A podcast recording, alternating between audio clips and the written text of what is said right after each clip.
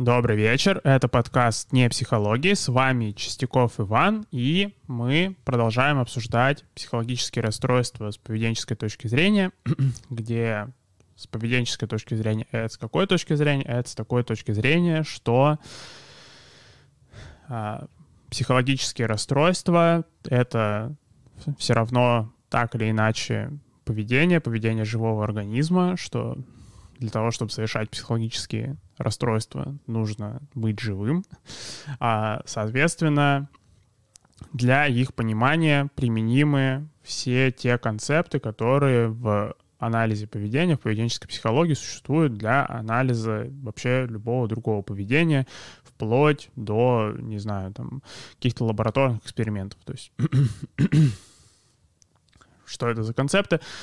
То, что мы еще с первого сезона обсуждаем, про дискриминативные стимулы, про подкрепление, про то, что поведение контролируется текущими обстоятельствами и историей подкрепления в прошлом, что, соответственно, психологических расстройств тоже это актуально, что а, то поведение, которое, собственно, мы метафорически описываем как психологические расстройства, это все равно так или иначе сочетание из каких-то текущих обстоятельств жизни клиента и а, истории подкрепления, истории формирования его личности, его каких-то черт характера, как его, собственно, поведение вообще формировалось исторически. А, соответственно, в, в целом а, в психотерапия, подход, который основан на вот, поведенческом понимании психологических расстройств, называется функционально-аналитическая психотерапия. Функционально-аналитическую психотерапию вообще изначально э, ввели Мавис Цай и Роберт Колленберг, э, и когда они ее ввели, они сформулировали несколько основных правил вообще, как э, выглядит анализ, как выглядит работа с психологическими расстройствами вот, с поведенческой точки зрения. Первое правило — это искать функциональные эквиваленты проблемного поведения, потому что, собственно, если у клиента есть какая-то проблема, то она должна происходить не только тогда, когда сам клиент на нее обращает. Должно быть еще, на самом деле, быть множество прецедентов этой проблемы, из которых те на которые клиент сам обращает внимание, это просто такие самые яркие, самые вот прям проблемные. Но есть много других ситуаций, где эти расстройство проявляют, где его расстройство проявляется, просто ему это не кажется проблемой, он сам на это не обращает внимания. Э, мы разбирали до этого депрессивное расстройство, тревожные расстройства. В прошлый раз мы разбирали зависимости, а, мы расстройство пищевого поведения разбирали, и как раз вот мы применяли постоянно эту логику, что мы пытались найти какие-то функциональные эквиваленты проблемного поведения, чтобы было с чем работать, чтобы было больше данных, чтобы было больше возможностей для того, чтобы подкрепить поведение какое-то желательное, альтернативное. Ну и, например, в случае с э, паническим расстройством, паническими атаками, мы обсуждали, что функциональный эквивалент панического расстройства в повседневной жизни — это в целом избегание каких-то, например, телесных ощущений ярких. Что если в теле что-то яркое происходит, что человек сразу напрягается, пытается как-то это избежать, соответственно, в принципе, вот то же самое происходит при развернутой панической атаке. Просто при панической атаке это уже настолько все ярко происходит, что, ну, уже клиент как бы у него не получается эффективно избегать этих ощущений, все начинает ломаться, и, соответственно, ему это кажется проблемой. Но как бы это избегание, оно у него в повседневной жизни есть. ну и, собственно, это если функциональный эквивалент панического расстройства — это избегание каких-то ощущений, то, а, соответственно, какая-то интервенция, которая могла бы помочь клиенту с этим, это как раз-таки предотвращение этого избегания, что как раз согласуется с тем, что, ну, на самом деле, до сих пор такой золотой стандарт терапии панического расстройства все равно остается экспозиционная терапия, то есть когда, соответственно, человека погружают снова в ситуации, в которых у него возникали панические атаки, то есть, по сути, как бы ему дают возможность каким-то ощущениям в теле, которые у него возникают, привыкнуть. Либо чтобы ощущения сами все пропали, либо чтобы клиент просто привык к ним. Соответственно, если когда мы разбирали, например, депрессивное расстройство, то мы обсуждали, что функциональный эквивалент депрессивного расстройства повседневной жизни — это а, в целом это либо пассивность, либо самокопание. А, что то есть пассивность это, например, когда а, человека спрашивают, э, человеку предлагают что-то сделать, и он сразу же отвечает, что это не получится, что как бы вот, вот, вот она, депрессия повседневной жизни и случилась. Еще, а, то есть, что вот просто был какой-то возможность проявить инициативу, получить какое-то социальное подкрепление, соответственно, человек сразу отказывается от этой возможности. А, либо, соответственно, это на самокопание, то есть, когда человек э, на вопрос, почему что-то происходит, он сразу начинает страдать на тему, какой он плохой, и как у него все не получается, и как вообще э, жить так можно. Что, то есть, опять же, что в этом плане э, конструктивный какой-то анализ проблемы, он подменяется просто страданием таким, что вот, что вот просто человек я плохой, тяжело быть мной. А, но, э, соответственно, в крупном контексте это начинает поддерживать все проблемы там, в случае депрессивного расстройства социальным подкреплением, потому что, ну, э, как правило, человек, когда человек э, на какие-то предложения что-то сделать начинает просто рассказывать, каким конкретным образом это не получится, и при этом вообще не обозначает что ему, в принципе, сама идея это нравится, просто им, ну, у него сомнения есть на тему, что это получится, то, ну, соответственно, возникает вот это такое вот, то, что называется порочный круг, э, что чем больше пассивности, тем меньше предлагают, собственно, как-то проводить время, какую-то инициативу проявляют в отношении человека, соответственно, у него пассивность становится еще выше, соответственно, еще меньше к нему предложений поступает, соответственно, вот это начинает замыкаться, и вот у нас депрессивное расстройство уже развернуто имеется. А, ну и да, и, соответственно, а, почему этот принцип важно помнить? Потому что чем более сложные расстройства мы обсуждаем. То есть все расстройства в этом плане, они сложные для терапии, но есть расстройства, которые там более, более понятны с точки зрения науки, есть расстройства менее понятные с точки зрения науки, и, в принципе, вот, когда, когда мы обсуждаем, например, расстройства настроения, тревожные расстройства, ну, а, несмотря на то, что успех в лечении не стопроцентный, то есть есть много случаев все равно, там, когда лечение не получается, хотя в целом, опять же, процент успешных кейсов тоже очень, ну, довольно высокий, и что если брать какие-то клинические исследования, то можно говорить, что, ну, по крайней мере, там 50-60% клинических случаев, в принципе, хорошо заканчиваются, что, то есть, в принципе, а, наука в этом плане продвинулась, а, то, соответственно, есть расстройства, ну, которых пока что анализ, он довольно, то есть, ну, он все равно обоснован данными, что есть, в принципе, данные, есть какие-то исследования на эту тему, но исследований меньше, данных меньше, что в целом почему они происходят, э, какое поведение в них участвует, с каким поведением вообще работать, это не настолько очевидный вопрос, как вот в случае э, расстройств настроения или тревожных расстройств. Ну и в этом плане а, одна из, э, один из таких загадочных примеров, который вот в клинической практике может путать специалистов, который может путать самих людей, которые, собственно, от этих состояний страдают, это расстройство личности. А,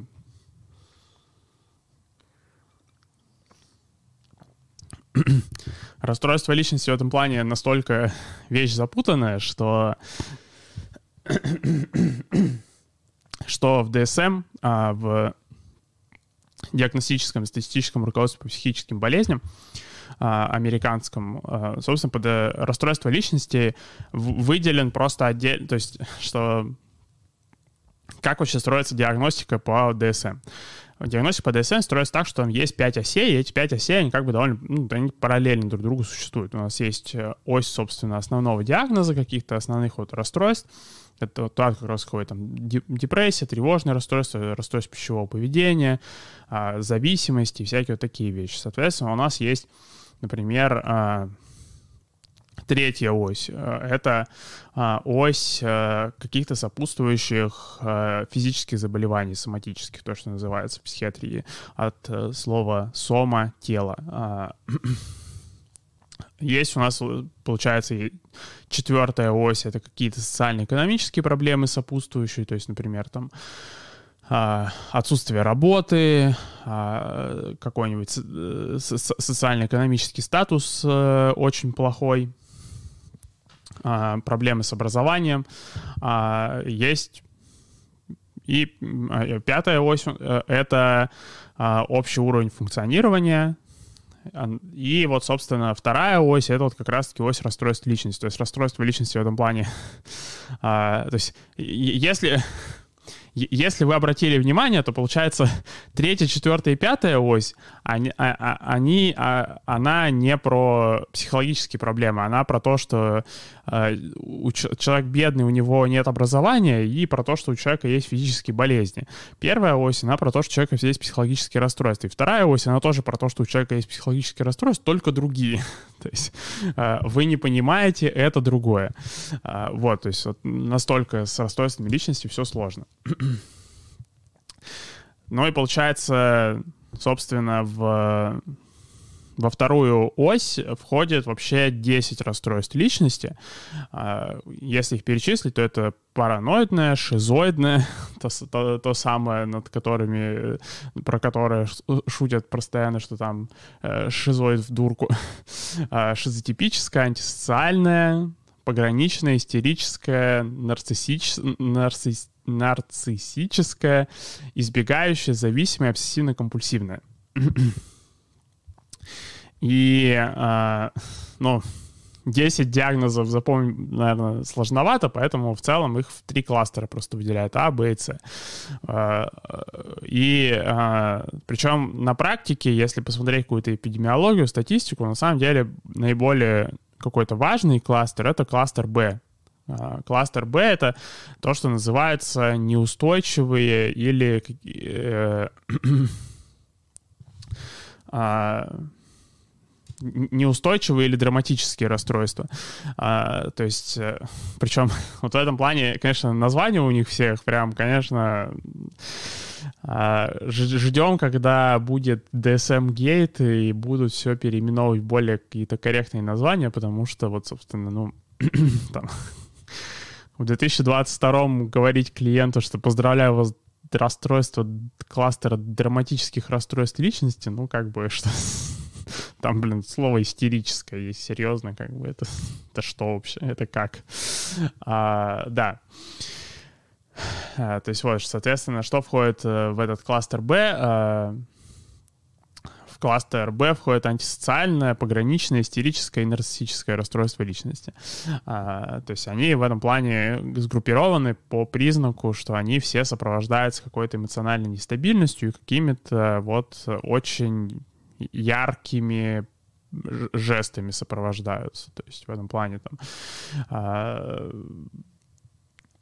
это могут быть э, какие-то вспышки гнева, или это могут быть какие-то выходки по типу «вынес весь дом», э, или это может быть... Э, ну, собственно, это и то, что называется селф-хармом, самоповреждающим поведением тоже может быть. То есть в этом плане, э, собственно, э, расстройство кластера Б, они от других отличаются именно вот наличием вот таких вот ярких, ярких проявлений эмоциональных. В этом плане расстройства кластера А, они, например, называются эксцентрическими, то есть они сопровождаются просто странностями, они не сопровождаются какими-то яркими эмоциональными проявлениями. Ну, собственно, по этой причине, опять же, а, им не так много внимания уделяется как кластеру Б, потому что, ну, то есть а, в этом плане расстройство, конечно, неприятное для самого человека, который от него страдает, но э, не то, чтобы оно прям сильно мешает окружающим. Соответственно, кластер С — это тревожные э, расстройства, и там, соответственно, входит избегающее зависимое пассивно-компульсивное расстройство, но, опять же, что их вообще довольно редко ставят, потому что, ну, в этом плане есть э, социальное, есть расстройство социальной тревожности и, собственно, обсессивно-компульсивное расстройство в кластере в первой оси, которые тоже эту функцию хорошо выполняют, поэтому на практике чаще всего все вот скатывается просто в э, то, что если все же ставят что-то по второй оси, то ставят что-то из кластера B. Если другие, если что-то есть другое из, класс, из второй оси, то, ну, это так или иначе можно сконцептуализировать как что-то из первой оси. Но при этом, опять же, что когда есть что-то из второй оси, из первой оси тоже что-то может быть, то есть это абсолютно популярная история, когда у человека есть расстройство кластера B, и при этом у него еще параллельно есть тревога, депрессия, расстройство пищевого поведения, зависимость и все сразу. Вот что вот просто, так сказать, чтобы жизнь медом не казалась терапевту, что можно сразу все нагрузить. И вот мистер терапевт еще и поверх этого всего наложим э, попытки самоубийства. И вообще отлично проводим время. а, да. Проблема еще с расстройствами личности в том, что э, и в, между, например, какими-то направлениями психологии вообще подход к расстройствам личности, он довольно может даже какое-то диаметрально понимание противоположное может быть, потому что, ну, например, в психоанализе расстройство личности часто, часто концептуализируется как это, что, в принципе, это расстройство из первой оси, просто на пограничном уровне организации личности. То есть, например, в психоанализе есть этот концепт уровня организации личности, есть невротический, есть пограничный, есть психотический, а, и в чем заключается пограничный уровень организации личности. То есть пограничный уровень организации личности — это когда человек просто начинает терять критичность к симптомам, то есть ему больше, ему перестает казаться, что симптомы — это симптомы. А, это отличает э, в психоанализе э, человека с пограничным уровнем организации личности от невротического, потому что при неврозе человек все равно настроен враждебно к своим симптомам, то есть он все равно пытается как-то от них отстраниться, он все равно пытается от них как-то избавиться, он пытается что-то с ним сделать. Человека на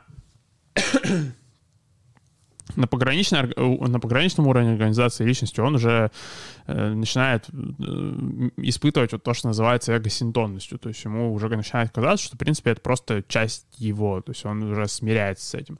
Но человек на психотическом уровне организации личности, он уже начинает так немного, ну, по версии психоаналитической такой деградации, он начинает уже как-то немного так упиваться своими симптомами, что ему начинает казаться, что ему э, что симптомы, они прям важны. То есть не просто, что ну, окей, я просто человек такой, а что мне прям нужны эти симптомы, что без них я прям не выживу никак, что... Но тут э, сложный вопрос, потому что если с точки зрения других направлений, например, смотреть, то, ну, как бы... Э, даже когда есть невроз, например, да, если есть вот обычное какое-нибудь тревожное расстройство по типу обсессивно-компульсивного расстройства, на самом деле, как человек, с одной стороны, он может убеждать всех, что он против симптомов настроен, в то же время, когда ему предлагают экспозицию и э, экспозицию с предотвращением, собственно, вот ритуалов, которые должны помочь ему снять э, тревогу, то он, собственно, может начать сопротивляться, как будто эти ритуалы прям важны, как будто ему нужно их совершить. То есть в этом плане как бы путаница начинается. но да, но здесь просто полезно учитывать, что в целом, а, когда мы обсуждаем расстройство личности с э, поведенческой точки зрения, что, ну, не то, что сейчас э, в академической психологии прям есть такой доминирующий какой-то консенсус, как вообще правильно к ним относиться, потому что, опять же, что расстройства в этом плане, с одной стороны, редкие, с другой стороны, настолько тяжелые, что, э, ну, потому что, опять же, вот они сопровождаются много, что много всего наслаивается с первой оси, что э, какое-то однозначный ответ вообще, какой здесь подход правильный, какой неправильный, он создает затруднения. а, ну и если брать именно поведенческую точку зрения работы с расстройствами из кластера Б, с неустойчивыми расстройствами, а, то, а, конечно, важно упомянуть диалектическую поведенческую терапию, Марши Лайнен, которая, ну, собственно, все еще остается как она, как она появилась в 80-х и в 90-х какие-то исследования проводились, так вот она и остается таким, таким своеобразным бенчмарком, относительно которого в целом все остальные интервенции э, против э, расстройств личности оцениваются, потому что э, в целом это был э, и остается большим прорывом для поведенческой психологии, потому что, ну, собственно, это вот был вот такой кейс, когда получилось э, поведенческую логику э, вот в настолько сложные проблемы применить и при этом сохранить верность э, традициям анализа поведения, потому что, в принципе, э, большая часть диалектической поведенческой терапии основана на том, чтобы а, что терапевт с клиентом просто выясняет а, контекстуальные факторы, какие-то вот цепочки развития событий, которые приводят, собственно, к его симптомам. Но а, просто почему важно это упомянуть э, сейчас про Маршу Лайн, потому что диагностические критерии расстройств кластера Б, они очень такие запутанные. То есть если там просто открыть DSM, то там можно будет увидеть, что там какие-то проблемы с эмоциональной регуляцией, всякие такие вещи, социальные, э, ну, что это мешает социальному функционированию, как бы все замечательно, но э, на практике этот диагностический критерий превращается просто в то, что там, ну, если с человеком тяжело общаться, поздравляю, у него расстройство личности, что, ну, как бы довольно размытый критерий. В этом плане Марша э, Э, Марша Лайнен, э, доктор Лайнен э, сформулировала пять критериев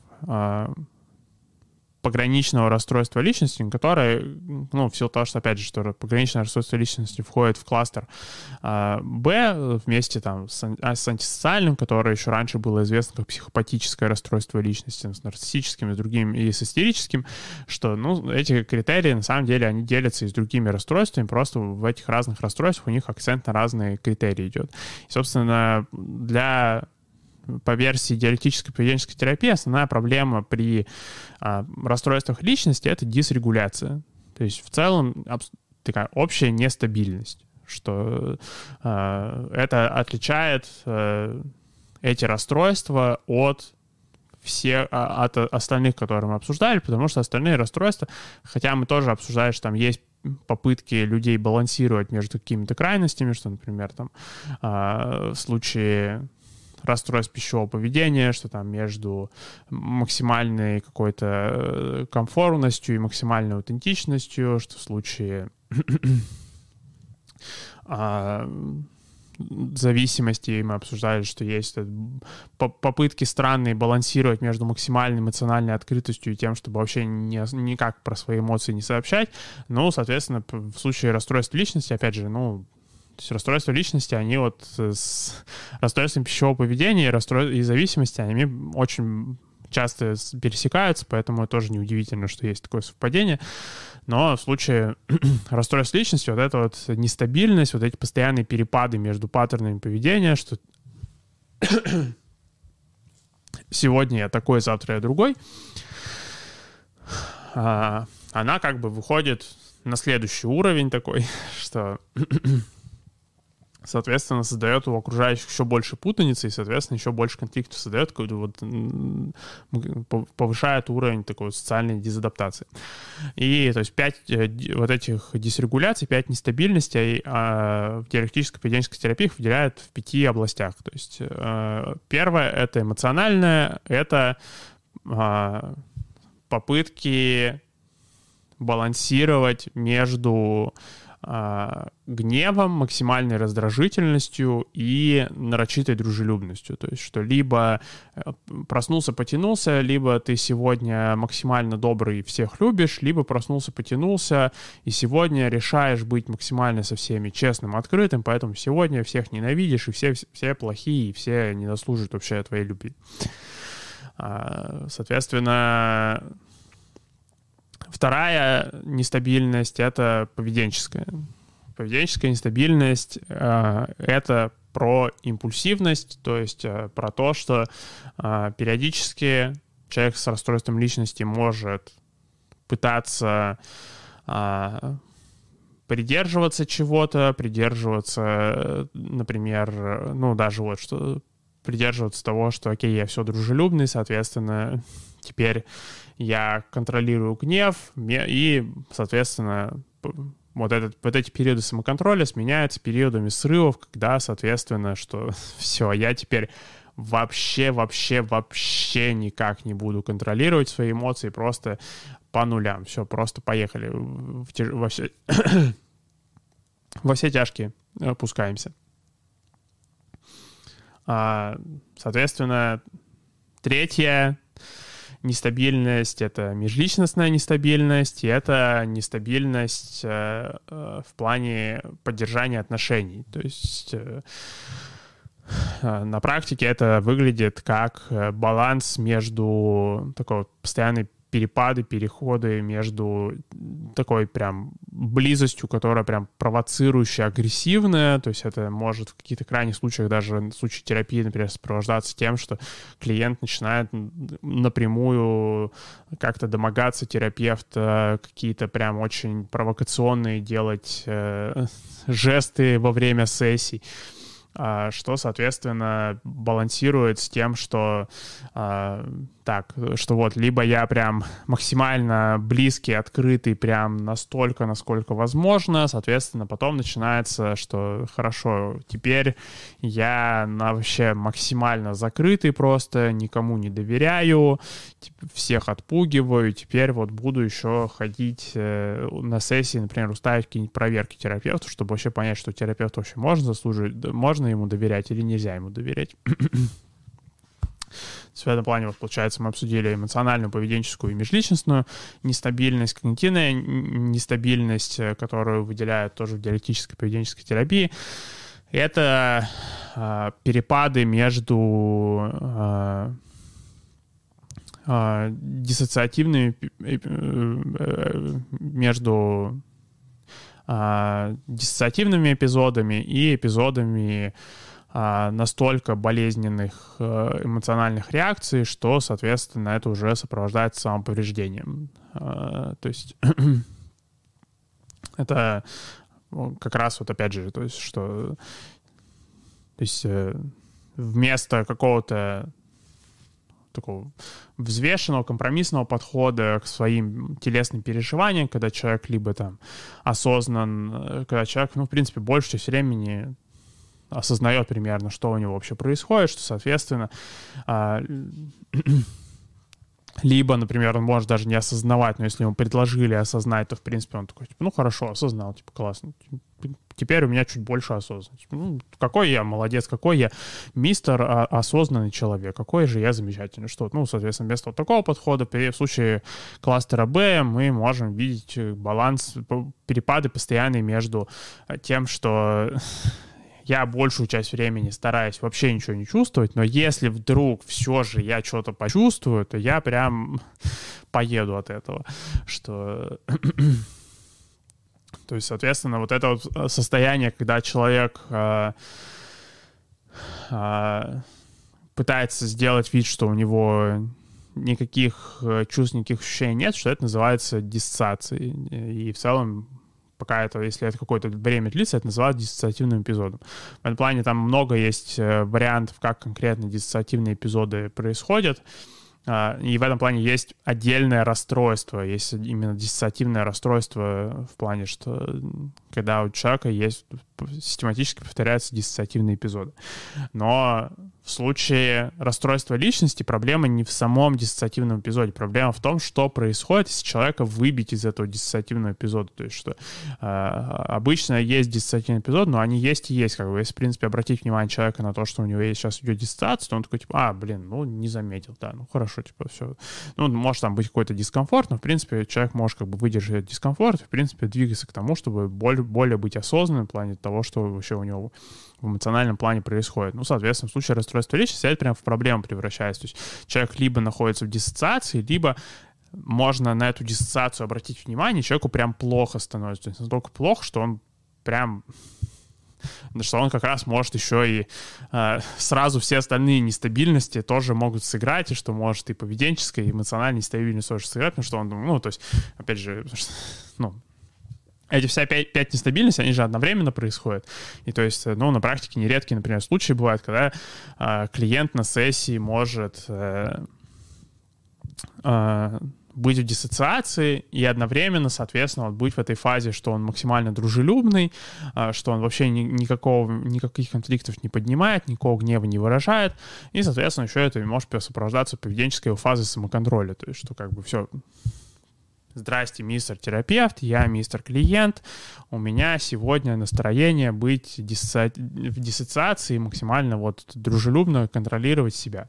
Ну, соответственно, терапевт может такой, здрасте, мистер клиент.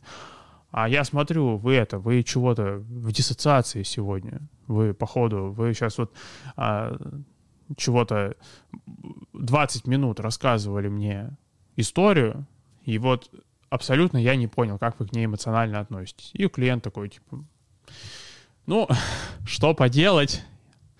Видит Бог, я пытался. Какой же вы плохой человек, мистер терапевт, что вообще вот такие вещи мне говорите. Ну и поехали. Дальше просто оставшиеся 30-40 минут сессии просто разносит терапевт. что отличный план. А, а потом, соответственно, еще в процессе пытается э, страдать на тему, что как же мне плохо, и э, балансировать э, гнев к терапевту, вот эту максимальную критичность с э, планированием самоубийства, которое произойдет дома, и тоже, соответственно, терапевту это расскажу, потому что, ну, а потому что, а почему нет, как сказать, так сказать, а если открыт в чем-то, то открыт во всем, так сказать, потому что вот так. А, да. Ну и, соответственно, то есть у нас, у нас получилось четыре пока что сферы дис, э, дисрегуляции, эмоциональная, поведенческая, межличностная и когнитивная. И пятая сфера дисрегуляции — это а, дисрегуляция ощущения себя, нестабильность ощущения себя. То есть это сложный немного вопрос в плане, что вообще... То есть мы же обсуждаем поведенческую точку зрения. Мистер Иван, господи, вы что? Какое ощущение себя? Вы же бихевиорист. Что вы такое говорите? Ну, что вообще а, бихевиористы подразумевают под ощущением себя? Бихевиористы подразумевают под ощущением себя, что у детей а, как только они начинают говорить, постепенно начинают формировать высказывания по типу, что там «я хочу», «я я мечтаю о чем-то, я э, к чему-то стремлюсь, я, э, у меня есть какое-то стремление, есть какие-то желания, у меня есть вот это, у меня есть то. И что, соответственно, ну, как бы, в принципе, замечательно, но, соответственно, как это вообще происходит? Потому что, э, ну, родители не видят же невероятный, невероятно глубокий субъективный мир ребенка. Они просто видят, что, ну, типа, мистер ребенок бегает, типа, о, о, а, споткнулся, упал, типа, эх, тяжело быть мистером ребенком. А, что, то есть, или там, что, ну, или что, ребенок давно не ел, например, или что, ребенок давно не спал, или что ребенок залипает на какую-нибудь игрушку, например. То есть, что родители в этом плане субъективный мир ребенка никогда не видели. Они видели только его наблюдаемое поведение, они видели какие-то обстоятельства, какой-то контекст. И, соответственно, поначалу таким образом. У ребенка все высказывания про себя, они контролируются исключительно социальным контекстом. Что, то есть ребенок говорит, что я что-то хочу, смотрит на взрослых, взрослые такие, ага, да, действительно хочешь, да, так и есть, а, полностью подтверждаем. И ребенок такой, справедливо, значит, порешали, значит, действительно хочу. А, но а, То есть схема-то в этом плане хорошая, надежная, стабильная. Можно было бы жить так всю жизнь, но бывают проблемы, что некоторые люди, э, у них, собственно, эти высказывания не переходят под какой-то вот то, что называется приватный контроль. То есть чтобы, э, чтобы эти э, высказывания контролировались не социальным одобрением, не тем, что на этот счет думают взрослые, а тем, чтобы эти высказывания все контролировались какими-то обстоятельствами, собственно, жизни самого человека, какими-то текущими его эмоциональными э, переживаниями и какими-то вот, э, какими-то вот э, факторами, которые, собственно, в его жизни сейчас присутствуют. Не тем, что потом там скажет другой человек на эту тему, а, собственно, тем, что сейчас у него происходит. А, да.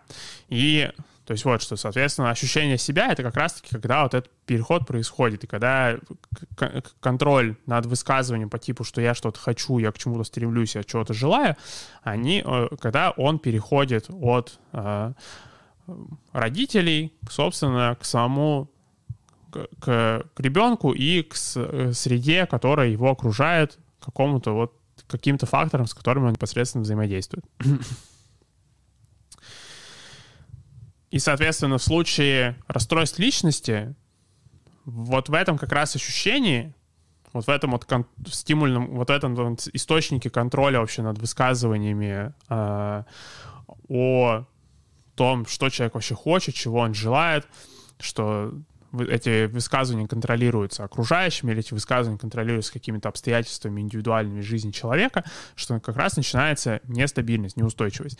И эта неустойчивость проявляется в том, что человек постоянно балансирует между тем, что э, сегодня я максимально комфортный, комформный, что я максимально встраиваюсь в любые социальные нормы, в любые ожидания окружающих, а завтра я прям все, вообще все ожидания окружающих, все какие-то нормы. Если кому-то что-то нужно, это вам нужно. Всем хорошего настроения, всем пока.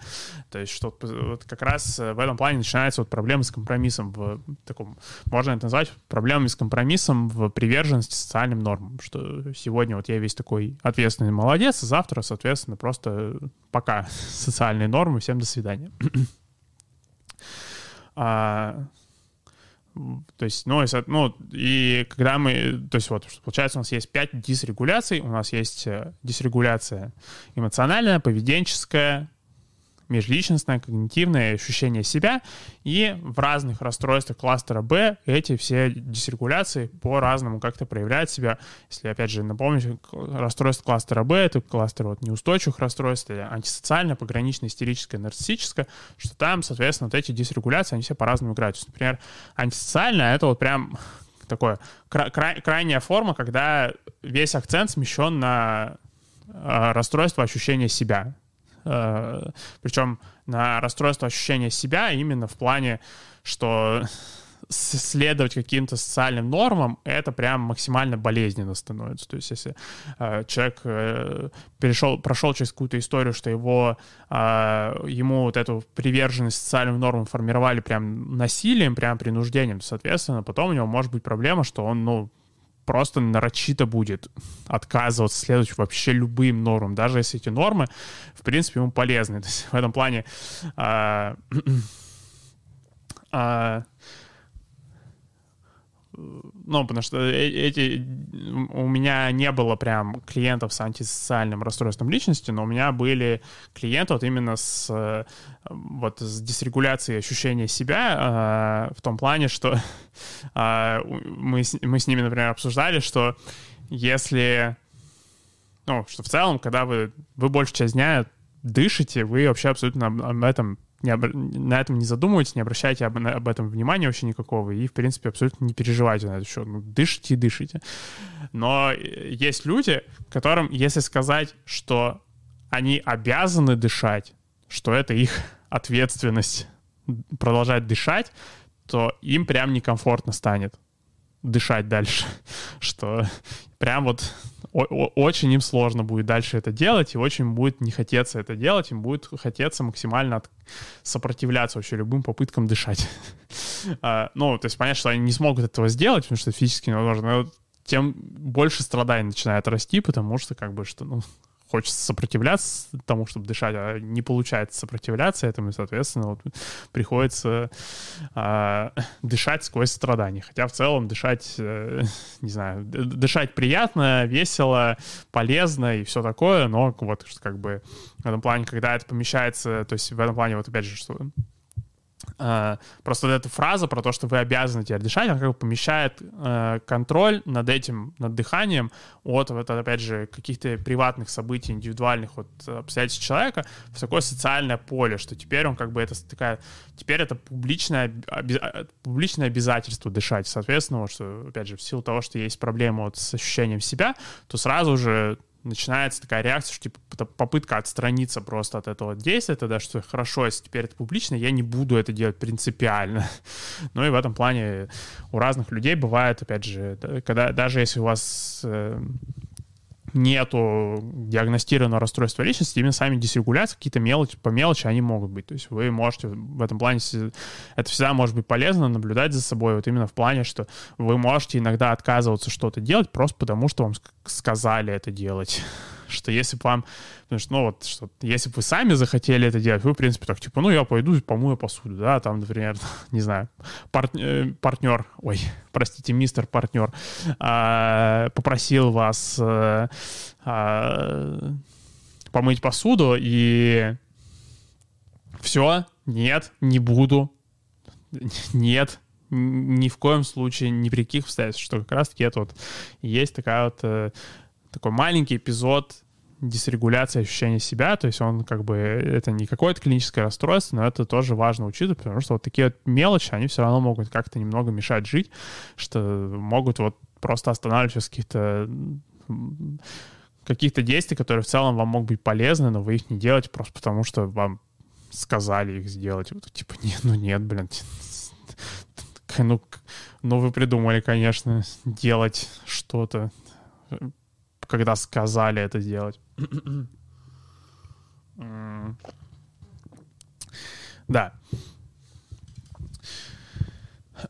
Ну и, соответственно, в силу того, что расстройство личности сопровождается пятью кластерами активностей, которые функционируют параллельно друг другу, и то есть в этом плане одновременно может быть перепад в сторону диссоциации, при этом перепад в сторону максимально приватного стимульного контроля, то есть что ощущение себя от уезжает именно в сторону максимальной какой-то аутентичности, автономии, полного игнорирования социальных норм, или что а, может быть э, параллельно дисрегуляция эмоциональная, поведенческая, при этом в плане межличностных отношений э, может быть максимальная закрытость, что в этом плане они существуют параллельно, а там все комбинации возможны, они вот все возможны одновременно, что, э, то есть, э, ну, что они возможны в плане, что, ну, все возможные комбинации, они возможны, то есть в том плане, что э, не, нет каких-то там вот вариантов дисрегуляции, которые вот как бы, как, как будто должны вместе существовать, то есть все варианты дисрегуляции, они вот могут пересекаться друг с другом независимо друг от друга, а, то э, это на самом деле очень сильно выматывает терапевтов обычно, когда они работают. Ну и в том числе если, опять же, вы пытаетесь как-то понять свое состояние лучше, как-то что-то э, продвинуться в нем, то вы можете и сами за собой замечать это ощущение усталости от собственных проблем, что, потому что их настолько много, что их невозможно просто распутать, и непонятно, на чем он сейчас фокусироваться, потому что ну, просто ну, как раз вот что учитывайте, что это происходит, потому что, опять же, у вас пять проблем одновременно происходит. Это не считая проблем по первой оси, если они у вас еще есть. Если у вас еще проблем по первой оси есть, там как бы это еще увеличивает э, список проблем. И это мало того, что нужно следить за множеством проблем, так это же еще терапевту нужно же еще и выдерживать эти проблемы, потому что, ну, опять же, что человек, у которого а, эмоциональная, поведенческая, межличностная, когнитивная и вот а, а, и дисрегуляция ощущения себя, что он на сессии отнюдь не лапушка, то есть он пытается иногда быть лапушкой, но потом он его срывает, он перестает быть лапушкой, он просто начинает разносить терапевту всю сессию. Что, то есть в этом плане как бы это тяжелая работа и для терапевтов, и для клиентов, и для всех. И, и в этом плане, если у вас есть диагностированное расстройство личности, и вы сейчас слушаете этот подкаст, то э, и вы пытаетесь э, как-то работать с своим расстройством личности, то э, когда я говорю про то, что там в целом расстройство личности выматывает терапевтов, я не хочу создать чувство вины. Вы, опять же, большой молодец, что вы пытаетесь что-то с этим делать, что вы пытаетесь работать, и в том числе, что вы продолжаете ходить на терапию, продолжаете давать возможность терапевту как-то помочь вам, потому что... Э, но, опять же, это не отменяет того, что терапевту тяжело то, ну, что, соответственно, один из вариантов вообще как-то сфокусировать работу — это сконцентрироваться только на эмоциональной стабильности. А, почему а, это важно сделать, почему можно на этом только сакцентировать внимание, в принципе, а, уже терапия пойдет, потому что в этом плане в диалектической поведенческой терапии вообще есть то, что называется этапы терапии. И, собственно, работа с дисрегуляцией прямая идет на втором этапе. А на первом этапе вообще терапия посвящена тому, чтобы клиент перестал пытаться сделать с собой что-то, и чтобы он перестал саботировать терапию. А, и уже просто в этом вопросе эмоциональная стабильность, она бы клиенту уже очень сильно помогла, потому что почему вообще клиент может саботировать, например, терапию? В чем вообще саботаж терапии может заключаться, во-первых, да? Саботаж терапии может заключаться в том, что клиент либо а, сверхсотрудничающий, но при этом такой вот странно сотрудничающий, что он согласен со всем, он вот терапевт ему говорит что-нибудь, э, и клиент такой, господи, мистер терапевт, боже, какие глубокие инсайты я каждую сессию получаю. Просто невероятно полезно, невероятно информативно. Я о себе столько всего нового. Мне так хорошо после сессии, я просто невероятно хорошо себя чувствую. Боже, если бы я не пришел на терапию, уже умер бы 10 раз. Как же замечательно, что я пришел, потом идет домой и абсолютно ничего не делает из задания, вот просто по нулям. То есть, что на сессии просто, господи, мистер терапевт, боже, как прекрасно, дома, ну, там что-то, в общем, поделаю, в принципе, хорошо. Потом приду на сессию, боже, вы задание дали, оно такое было интересное, такое интересное, такое замечательное задание. Делали я? Нет, не делал. Но задание само замечательное, я обязательно его сделаю, обязательно его сделаю, обязательно им займусь, потому что задание само по себе невероятно замечательно, невероятно просто классное, крутое задание, просто 10 заданий из 10, и, ну и вот так вот 20 минут, что, в принципе, э, true story, так сказать, что... Uh, да. Вот. И то есть, соответственно, либо второй вариант — это когда клиент просто приходит на сессию, просто час э, песочит терапевта, что просто час так типа, что да, вы мне не поможете, и это плохо, и то плохо, и все плохо, и да я уже, в принципе, миллион раз. И, и опять же, то есть в этом плане э, это все правда. То есть это не про то, что клиент нарочито как-то песочит, ну, плане, что он даже, у него нет никакого раздражения, да, никакой фрустрации, он просто придумывает ее. Нет, это на самом деле все происходит, потому что люди с расстройством личности, э, они э, скорее всего, уже миллион всего перепробовали, прежде чем они пришли на поведенческую терапию, что они э, прошли там, не знаю, какую-нибудь там классическую когнитивную терапию, там просто, ну, потому что, ну, потому что у них на фоне была депрессия, они пошли на когнитивную терапию, с ним там поработали, все классно. Ну, как бы, ну, не пошло. А, они попробовали там, в случае, если у них есть какое-нибудь самоповреждение, скорее всего, госпитализировали, то есть психиатры тоже как-то с ними работали, им прописывали препараты, им это делали, им то делали, все им делали, и как-то того сыны не там. И, соответственно, клиент вполне справедливо может прийти и просто быть максимально фрустрированным, что он просто уже устал, и он уже его все раздражает, и он, соответственно, может просто весь час песочить терапевта. Это, ну, все равно это в любом случае это саботаж терапии, потому что получается, что как бы э, вместо работы получается просто обсуждение, какой терапевт плохой в течение часа. Ну, что тоже странно. А, но при этом, опять же, если вы такой клиент, вдруг, если вы вдруг в себе это узнали, то, опять же, замечательно, что вы хотя бы продолжаете ходить на сессии, потому что если бы вы э, еще сами испугались своих эмоций касательно терапевта, еще и ушли бы с терапии, то ну, это было бы еще более контрпродуктивно. То есть когда вы ходите на сессию и просто всю сессию не можете э, ничего делать, кроме как ругаться с терапевтом, ну, это лучше, чем ничего. Так что, если вдруг вы такой клиент, то продолжайте так и делать, что со временем терапевт может разберется, как вывести вас на какую-то более конструктивную работу. А... Ну и то есть, э, что как вообще эмоциональная стабильность, она может помочь в формировании э, вот этого какого-то более э, такой сбалансированной приверженности терапии, когда клиент, с одной стороны, может открыто говорить о том, что ему что-то не нравится, но при этом, э, что он все же может в целом выполнять какие-то задания. Э, это могло помочь э, так, э, чтобы, собственно, ну вот, что, э, чтобы у клиента как раз появилась возможность именно свое недовольство обсуждать так, чтобы что-то делать с этим. Но для этого одна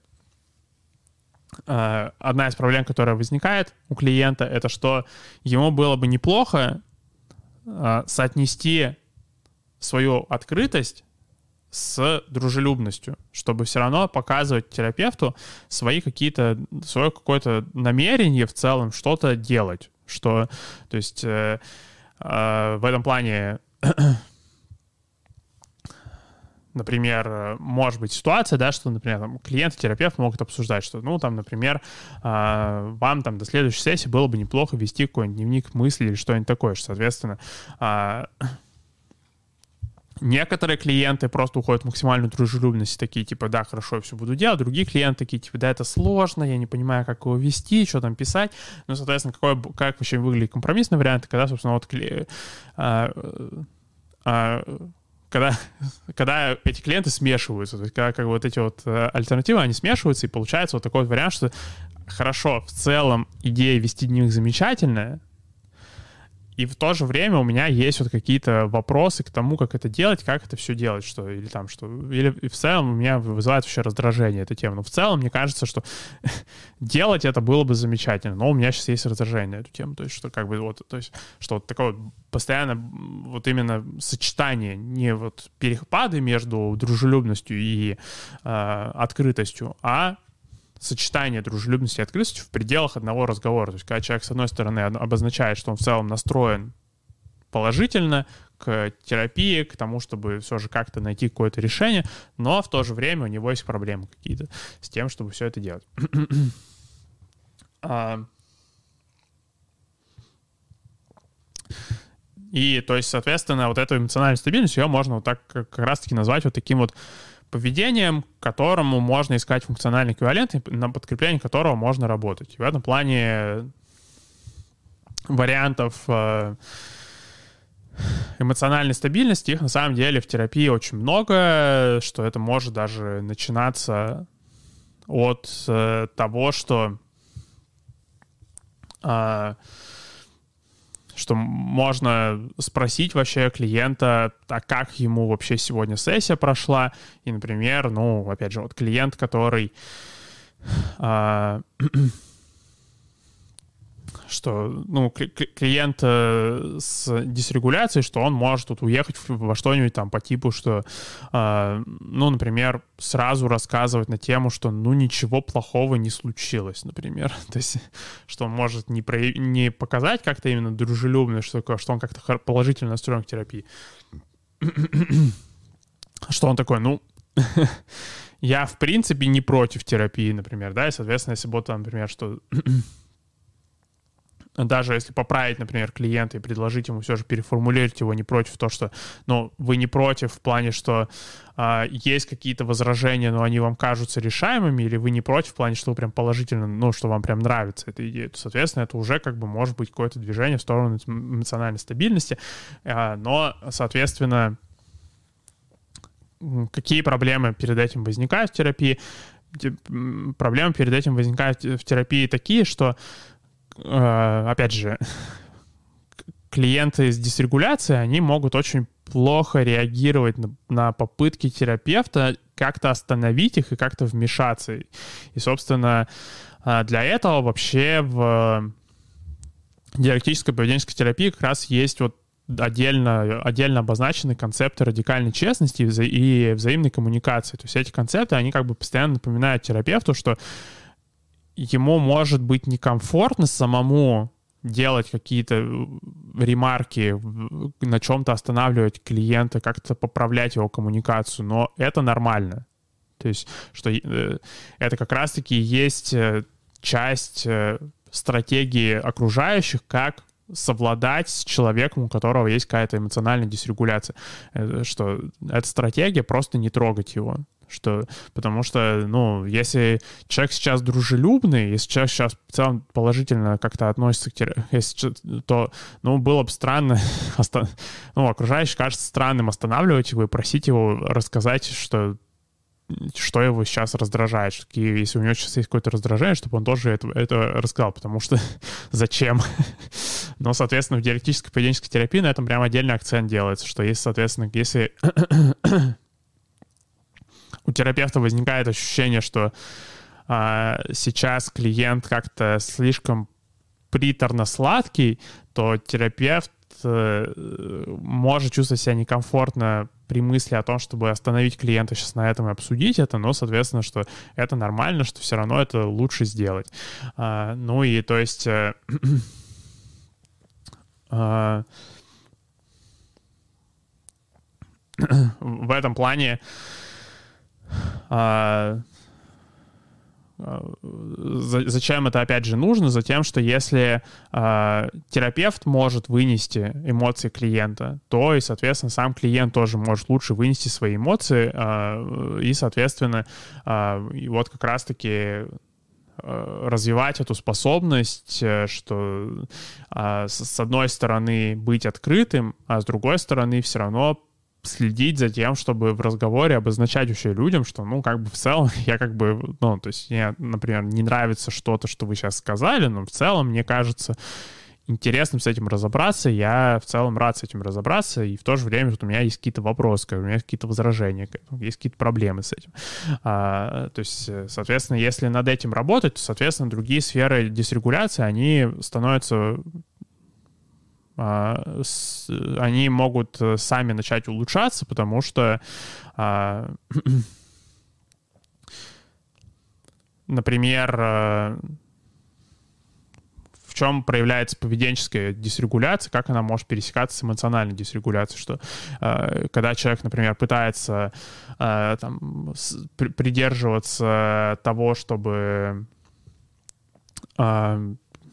не, не драться с людьми, там, э, пытается придерживаться того, чтобы э, не быть, э, ну, чтобы там не, в, не скатываться в зависимости, не скатываться в алкоголизм или там не скатываться в какое-нибудь самоповреждение, что, ну, соответственно, он может пытаться это делать через то, чтобы э, просто опять же, лишний раз э, никому не рассказывать о том, что ему сейчас плохо, что а, ему а, нужна какая-то помощь, всякие такие вещи. Но при этом, соответственно, когда если вдруг он попробует все же обратиться за помощью, то в силу того, что э, он может забыть в силу эмоциональной нестабильности, что ему важно быть не только открытым, но еще и дружелюбным, то он, соответственно, может там возникнуть ситуация, что, например, ну, человек вот э, такой, что вот у меня прям жгучее желание порезаться. Хочу порезаться прямо сейчас, иду резаться. Мне прям все плохо, я все устал, я не могу эту жизнь жить, все, хватит, я пошел резаться. Соответственно, а, окружающие люди из искренне заботливых побуждений могут предложить человеку не делать этого. Ну и, соответственно, человека может это затриггерить, что ему предложили это не делать. Ну и, соответственно, он может а, просто начать ругаться в ответ на это, а, или просто закрыться, например, да, вместо того, чтобы вот именно обозначить, что там в целом мне, например, там больно слушать, что я могу просто этого не делать. Но в то же время спасибо, да, что вы там попытались обо мне как-то позаботиться, что вот, соответственно, это уже больше эмоциональной стабильности, и в то же время эмоциональная стабильность помогла, помогла автоматически еще и, и разрешить а, поведенческую стабильность, э, повысить поведенческую стабильность, потому что, ну, если человек обозначил все же, помимо того, что его что-то напрягает в реакции окружающих, еще что в целом спасибо господа окружающие, что вы мне пытаетесь помочь, соответственно, это ну, повышает в том числе и толерантность окружающих к его эмоциям, что они могут дальше продолжить его поддерживать, а не просто, опять же, отвернуться от него и закрыться. А... Ну и да, и то есть, э, что в этом плане еще один вопрос, который мы на сегодня поставили, это про safe space и про то, что там иногда у людей сложные взаимоотношения с сейфспейсами, что они пытаются иногда там их создавать, поддерживать, а другие люди пытаются эти сейфспейсы как-то нарушать, разрушать, а, но с одной стороны, это тоже сейчас пересекается все с э, дисрегуляцией, с э, эмоциональной, поведенческой, межличностной. Но в то же время сегодня у нас времени на это обсудить не будет. Нам уже сегодня, сейчас нужно заканчивать. Но в следующий раз, когда мы будем обсуждать биполярное расстройство, в принципе, тоже можно будет этого коснуться, потому что биполярное расстройство, оно очень много тоже общих черт с расстройствами личности имеет, поэтому, в принципе, мы всю эту тему дисрегуляции все еще будем продолжать э, обсуждать, что это, наверное, вот на последние выпуски это про дисрегуляцию мы еще будем вспоминать. Да, поэтому вот что сегодня мы обсудили расстройство кластера Б, неустойчивые расстройства, расстройство личности, что расстройство личности как отдельная ось существуют, а, и, собственно, что основная проблема при расстройствах личности — это нестабильность в том плане, ну, в том плане, что постоянно человек пытается балансировать между какими-то паттернами, а, между там, тем, чтобы быть дружелюбным или быть максимально открытым. Ну и, соответственно, что решение финального этого вопроса — это как раз-таки склеить эти паттерны вместе. Ну и это в случае эмоциональной стабильности это вот как раз может выглядеть, как человек открыто делится своими эмоциями, при этом все же выражает поддержку, какую-то заботу об окружающих, в том плане, что все равно пытается а, как-то обозначать, что, ну, спасибо, что в целом вы там как-то пытаетесь мне помочь, хоть и, да. Так, пишут тут спасибо за стрим, внимательно слушал, не перебивал, не отвлекал, подкрепляю предложение. Да, спасибо. А, ну, рад сейчас это услышать, что, собственно, а, что сегодня у нас э, низкая активность в чате, потому что все внимательно слушают. Это тоже приятно, что настолько внимательно слушают, что аж времени нет написать. Но тоже замечательно, да. Э, рад в этом плане, что слушаете. А, да, опять же, да, спасибо всем сегодня, кто слушал, и кто дальше на неделе послушает, и тогда до вторника следующего.